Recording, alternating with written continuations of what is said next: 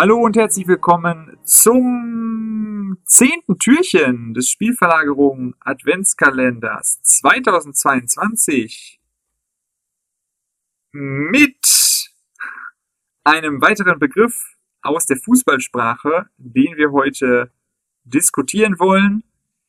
Es handelt sich um den Begriff Fluidität. Sehr spezielles Wort, kann man viel darüber streiten. Und dafür, um heute hier ein bisschen zu streiten über dieses Wort, begrüße ich hier Martin Raffelt, MR. Servus. Ich bin Tim Rieke, auch bekannt als TR und gebe jetzt direkt an Martin das Wort weiter. Ähm, ja, gib uns doch mal einfach deine grundsätzliche Sicht auf diesen Begriff Fluidität. Was müssen wir uns dahinter vorstellen? Nee, darunter vorstellen, sagt man. Unter diesem, mhm. ja, etwas seltsamen Begriff. Ja. Ähm, ja, starte mal rein. Ähm, ja, es ist einer der, also es ist ein Begriff, der einen krassen eigenen, eine eigene Position hat in unserem Vokabular, würde ich sagen was sich schon daran zeigt, dass er, wie du jetzt ähm, gerade bei der Suche schon festgestellt hast auf, auf der Seite, er ist quasi ausgestorben. Er wird eigentlich nicht mehr benutzt von uns. Also es gab irgendwie in den letzten drei Jahren hat irgendwie nur Daniel Bär, der jetzt äh, mal letztes Jahr mit Adventskalenderartikel geschrieben hat und sonst nichts für die Seite gemacht hat, äh, der hatte den da mal mit reingebracht. Und ansonsten ist es was, worüber wir eigentlich nicht mehr reden. Äh, obwohl es ja anfangs ein sehr populäres Wort war, auch ein sehr populäres Konzept für uns und auch dadurch, dass es ein bisschen seltsam klingt und wir es so viel verwendet haben, auch durchaus so ein bisschen wie Abkippen, so ein teilweise ein Wort des Anstoßes war, habe ich zumindest so wahrgenommen. Ähm, aber ja, erstmal, die Bedeutung ist natürlich, dass äh, Spieler, ähm, ja, dass man in bestimmten Zonen oder vielleicht auch generell ähm, bestimmte Bewegungsfreiheiten für Spieler hat, äh, genauer genommen, er müssen nicht unbedingt Freiheiten sein, sondern auch, dass Spieler einfach hm, nicht auf ihrer Position kleben, sondern ihre Position viel verlassen viel äh, andere äh, Räume, andere Zonen auf dem Feld einnehmen, man vielleicht auch Positionswechsel, Rochaden oder ähnliches hat. Ähm, auf jeden Fall, dass man, dass die Mannschaft so spielt, dass das System so ausgelegt ist, dass äh, Spieler in vielen unterschiedlichen Positionen, äh, also unterschiedlichen Räumen auftauchen und nicht strikt äh, in einer Position die meiste Zeit verharren.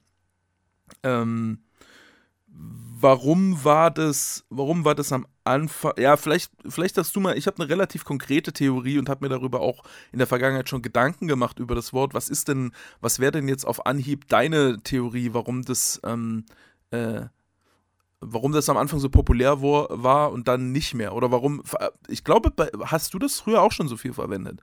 Also für mich war es am Anfang eines meiner Lieblingsworte und ich, ich bin komplett davon weg, muss ich sagen. Hm. Ja, also letzteres äh, klar. Ähm, spontan hätte ich jetzt, wäre ich mir jetzt gar nicht so sicher gewesen, dass das auch von dir ein Lieblingswort damals war. Also ich, ich hab's, ich hab's relativ viel verwendet schon. Hm, ich würde sogar meinen, dass ich es popularisiert habe auf der Website. Ah, okay, du hast es, okay, okay, ja, weiß ich nicht. Glaube mehr. ich. Ich habe das nicht mehr so hundertprozentig im Kopf. Ich guck mal nach. Ähm, ja, also halten wir fest, wir haben es wahrscheinlich beide relativ viel verwendet. Ähm, ja, was sicherlich ähm, für diese Startphase ein wichtiger Background dafür ist, ist erstmal so diese, diese ganze ähm, Diskussion Positionsspielmannschaften gegen Pressingmannschaften, mhm. was damals so, also damals würde ich jetzt mal, wenn man das, wenn man jetzt mal das zeitlich ein bisschen stärker fixieren wollen, sagen wir mal so 2010 bis 13, vielleicht 14 auch noch. Ähm, das war eben noch sehr, sehr stark von diesem Gegensatz geprägt, den wir ja auch in einigen Türchen jetzt tatsächlich schon angesprochen haben. Überraschend häufig haben wir den schon angesprochen. Und ja, ich glaube, das Bayern gegen Dortmund-Duell aus der Saison spielte auch nochmal eine, eine besondere Rolle. Gerade so in dieser, in dieser Van Gaal-Zeit auch noch so, ähm, wo man ja dann am Ende der Van Gaal-Zeit so diese, diese öffentliche Diskussion hatte, so ja, die haben halt viel Ballbesitz und die lassen den Ball ganz gut laufen und die haben eine gute Ordnung und Positionsspiel, aber es fehlt so ein bisschen, die ja, die Flexibilität. Ich glaube, Fluidität wurde da gar nicht so, also wurde natürlich nicht so oft gesagt, Flexibilität wurde oft gesagt, eigentlich wurde häufig kritisiert, dass so Positionswechsel fehlen, so. Die kleben alle an ihrer Position und ähm, Robben und Ribery sind dann irgendwie außen und versuchen so zu dribbeln und wenn der Gegner die doppelt oder gut dahin verschiebt, so, dann äh, kommen die halt nicht durch alleine mit ihren Dribblings und äh, sie kommen aber auch nicht in andere Situationen, weil sie immer wieder in der Situation angespielt werden, so im Grunde genommen. Mhm. Ich erinnere mich sogar, ich erinnere mich sogar dran, dass wir ähm, einer unserer ersten Kontakte damals, nachdem ich bei SV äh, reingekommen bin, Ende 2011, ähm, war eine ganz lange Diskussion über genau das Thema. Also da haben wir so ein bisschen im Grunde Fachal-Ballbesitz versus Guardiola-Ballbesitz zu dem Zeitpunkt so ein bisschen diskutiert, könnte man sagen. Und haben gerade den Faktor ähm, dann so ein bisschen als, als Streitthema gehabt. Ähm, weil du, äh, du warst der Meinung, René damals glaube ich auch, dass ähm, im Grunde der Fachal-Approach tendenziell besser ist aus irgendeinem Grund und dass ähm, das sozusagen, das so zu sehen, dass das so statisch ist und dass diese Fluidität da fehlt, das ist ein zu, das ist eine, das ist keine richtige Sichtweise so, dass der das schon in, in einer Weise hat, so. Und dass diese, diese Fluidität, die ich persönlich sozusagen besser fand, diese mehr Freiheitsgrade in der Positionsfindung, ähm, dass die dann, ja, äh, sozusagen nicht so gut wäre oder, ähm, ja, also da hatten wir auf jeden Fall unterschiedliche Ansichten und hatten dann eine, ich erinnere mich daran, dass wir dann eine sehr, sehr, sehr lange Diskussion hatten, bis irgendwie tief in die Nacht rein, äh, was, was damals eine unserer ersten großen Fußballdiskussionen war. Ja. Ähm, Wäre interessant, ob wir da auch diesen Begriff so viel diskutiert haben. Muss ich mal ICQ Oder ob wir, ja, wenn du noch deinen Zugang hast. Ich kann meine Nummer noch. Oder ob wir da andere Begrifflichkeiten hatten. Also ich erinnere mich an die Diskussion auch. Ich erinnere mich auch daran, dass äh, wir da diese unterschiedlichen Ansichten hatten ähm, und die unterschiedlichen Meinungen. Ähm, ja, was halt bei diesem Fluiditätsbegriff dann schwierig ist so, und da kommen wir ja dann auch relativ schnell schon zu den Problemen und das führt uns dann ja wahrscheinlich gleich auch relativ schnell schon dazu, warum dieser Begriff, wie du gesagt, ausgestorben ist, gewissermaßen in unserer Verwendung. Ist halt so, dass das, ja, das heißt halt irgendwie so, ja, man hat da Positionswechsel drin und Bewegungsfreiheiten in gewisser Weise, aber das ist halt sehr, sehr vage, so erstmal. Im Grunde genommen war ja dann bei uns auch eine, eine, eine also wir haben das ja schon auch irgendwo, ähm, also wir jetzt in dem Fall, wenn du jetzt diese Diskussion ansprichst, René und ich dann quasi, wir haben ja nicht gesagt, Fluidität ist schlecht so, sondern wir waren ja auch eher sozusagen pro Fluidität.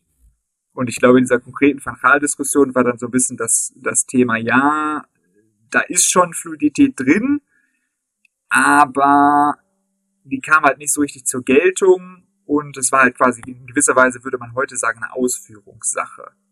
Wenn wir da jetzt noch weiter darauf eingehen, geht es, glaube ich, zu sehr ins Detail. Aber grundsätzlich waren wir, glaube ich, schon ähm, alle der Meinung, dass Fluidität erstmal was Gutes ist und was ein potenziell Hilfreiches ist für einen Offensivansatz und einen Ballbesitzansatz. Weil du halt eben eine, über, eine übermäßige Statik erstmal verhinderst. So.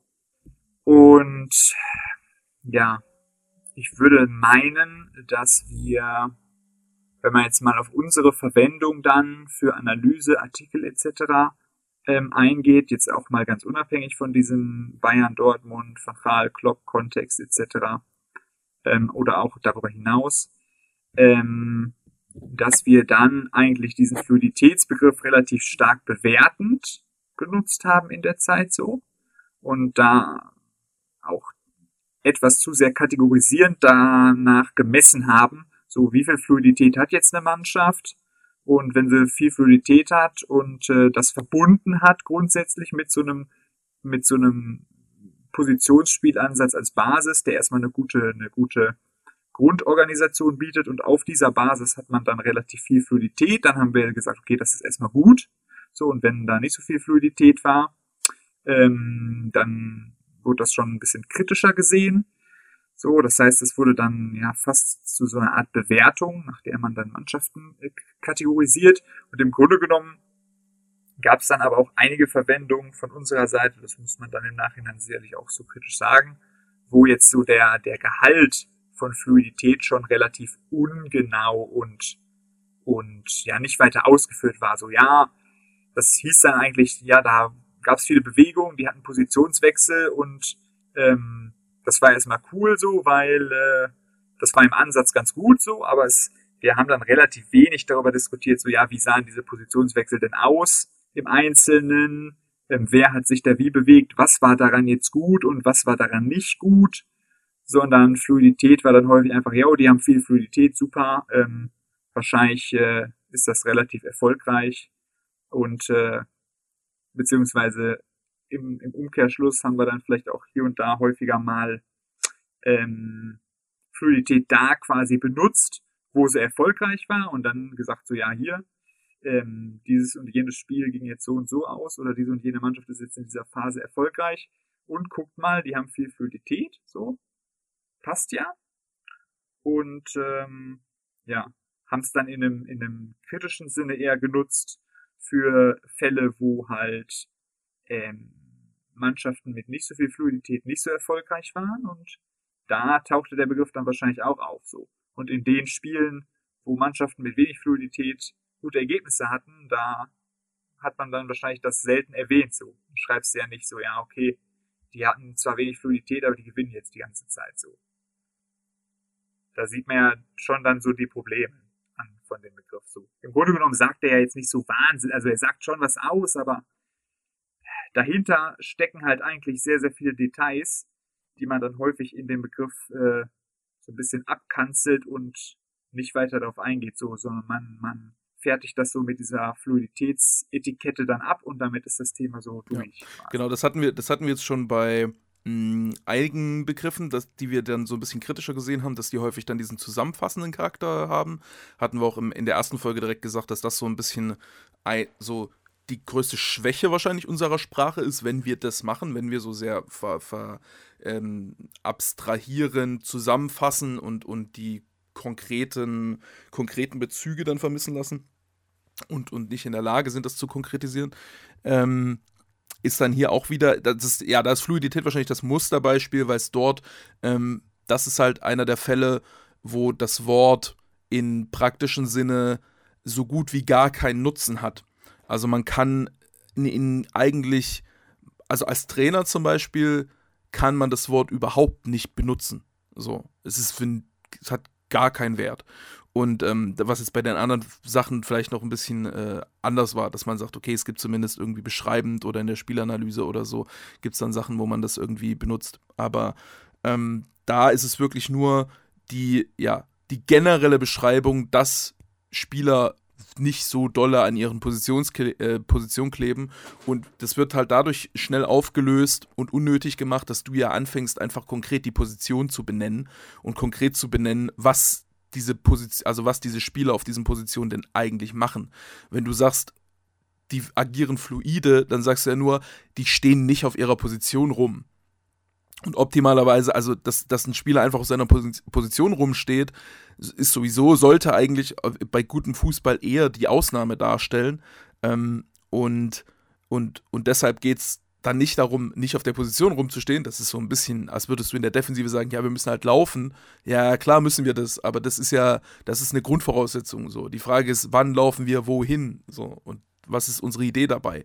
Und das ist das gleiche bei der Fluidität. Wir, wir sprechen halt mittlerweile ähm, äh, sprechen wir viel mehr davon, was ist denn genau die Idee gewesen? So, wer sollte wann wohin? Welche Bewegungen waren drin? Welche Bewegungen waren da wichtig? Welche Bewegungen sind, haben vielleicht auch stattgefunden, die, die nicht gut waren, die irgendwie problematisch waren, weil sie irgendwelche schlechten Folgeeffekte hatte, hatten? Und ich kann, also aus meiner Sicht ist es stark so, dass ich, äh, ich, ich, kann, ich, kann mal kurz, ich kann mal kurz skizzieren, wie ich zu diesem Begriff hingekommen bin. Ähm, ich habe, ich kann mich noch an eine konkrete Szene erinnern, Barcelona, Barcelona hat ja damals einen sehr, sehr, es war sehr augenscheinlich, dass die anders spielen als andere Mannschaften, dass die irgendwas viel besser machen, so. Und es war schwer, den Finger drauf zu legen zu diesem Zeitpunkt, was das genau ist. So, Positionsspiel war damals noch kein so richtiger Begriff. Ähm, diese, diese ganzen grundsätzlichen Prinzipien des Juego de Position und so war alles noch, noch kein Ding. So, wir hatten irgendwie als Referenz ähm, hier totalen Fußball oder so ein Zeug, wo es dann auch beim total, das, ja, kann man vielleicht sogar eine Parallele schlagen, dass äh, damals der totale Fußball der Holländer bestand ja auch so ein bisschen daran, äh, daraus, dass du halt kollektiv ein Ballbesitzspiel hast oder äh, in allen Phasen relativ kollektiv äh, agierst und ähm, dir sinnvolle Position raussuchst und so. Und das wurde dann äh, beschrieben als totaler Fußball in dem Sinne, dass jeder jede Position spielen kann. Also quasi die, die Haupteigenschaft, die dem äh, totalen Fußball ähm, äh, na, nachgesagt wurde, äh, war diese Fluidität. Und ich glaube, den gleichen Fehler hat man dann in der Anfangsphase ähm, damals auch gemacht, als man versucht hat, Barcelona zu beschreiben. Wobei es da gar nicht so sehr um die, äh, um die Sachen geht. Aber ich kann mich noch konkret daran erinnern, dass ich eine Szene, ich habe eine Szene im Kopf, wo halt ähm, Iniesta irgendwie so zentral rechter Halbraum irgendwie entgegenkommt und dann so kurz vorm Sechser steht und die dann deshalb eine Situation auflösen, äh, auflösen können. Und das hatte man damals vor allem in der, ähm, was, was noch dazu kam damals, hattest du ganz viel 4-4-2 und im 4-4-2 hast du extrem wenig Interaktionsmöglichkeiten. Wenn der Sechser im 4-4-2 einen Ball hat, kann er mit niemandem groß zusammenspielen. Und dann siehst du Barcelona im 4-3-3 mit diesen Bewegungen und Iniesta kommt auf einmal zum Sechser und du hast ein Dreieck und du hast einen Doppelpass und du kannst das ausspielen und es fühlt sich einfach komplett anders an als das, was du sonst siehst. Und was du halt siehst, ist, die bewegen sich frei und im 4-4-2 stehen alle nur auf ihren Positionen und die, die sich frei bewegen, können kombinieren und die, die auf ihren Positionen stehen, können das nicht. Und dann denkst du, das kommt halt dadurch, dass die sich frei bewegen. Ähm, und hast vielleicht zu dem Zeitpunkt noch ein bisschen übersehen, dass das so ein bisschen am strukturellen Bedingungen des 442s liegt, dass es ein bisschen äh, an, daran liegt, wie die Entscheidungen treffen, äh, dass die überhaupt erstmal in so einen Ballbesitz reinkommen, ne? dass die eine Ballzirkulation haben, die dann andere Mannschaften vielleicht nicht haben. Ne? Wenn du die ganze Zeit lange Bälle haust, dann hast du überhaupt keine Momente, wo du solche Freilaufbewegungen überhaupt großartig anbringen kannst, weil du die ganze Zeit schon auf den nächsten langen Ball irgendwie dich positionieren musst. Äh, und, und so ist das halt so ein bisschen eine, eine leicht fehlgeleitete ähm, Suche äh, gewesen bei der bei danach also eine fehlgeleitete Schlussfolgerung bei der Suche danach was gutes Aufbauspiel ausmacht so. Und ganz konkret bei mir ist es auch so dass ich halt ähm, ich ich neige dazu zu unterschätzen wie schwierig es ist sich gut zu bewegen im Offensivspiel. Ne? Also ich denke, wenn ich, wenn ich Thomas Müller spielen sehe, denke ich tendenziell, ja, der bewegt sich halt, wie es logisch ist, wo andere sagen, ja, das ist ja total unorthodox, wie der sich bewegt. Da denke ich mir immer, nee, das, warum ist das unorthodox? Der bewegt sich halt so, wie er sich bewegen muss. Das ist ja komplett naheliegend eigentlich. Und, äh, und ich denke immer, wenn man einem Spieler, also intuitiv denke ich immer, wenn man einem Spieler einfach Bewegungsfreiheiten ermöglicht, dann wird er schon in der Lage sein, gute Bewegungen zu machen. Weil ist ja nicht so schwer. Ne? Wenn du ihm einfach, wenn du ihm sagst, du musst links außen, links vorne bleiben oder bleib genau da, dann kann er keine gute Bewegung machen. Wenn du ihm sagst, ja, mach, du musst nicht auf der Position bleiben, dann wird er wahrscheinlich automatisch gute Bewegungen machen, äh, weil Bewegungen leicht sind.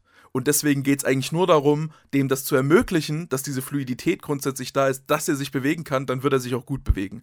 Das war, glaube ich, damals so ein intuitiver, eine intuitive Annahme von mir, weil ich die Komplexität von Bewegungsspiel ähm, immer ein bisschen unterschätze, weil ich auch selber, weil das so das ist, was mir im Fußball am meisten liegt. So, wo ich als Spieler auch schon immer am besten war und ähm, was, was ich immer sch sehr schnell begreifen kann. So wie eine bestimmte Position oder eine bestimmte Positionsänderung, die das Spiel verändert, die Spieldynamik verändert.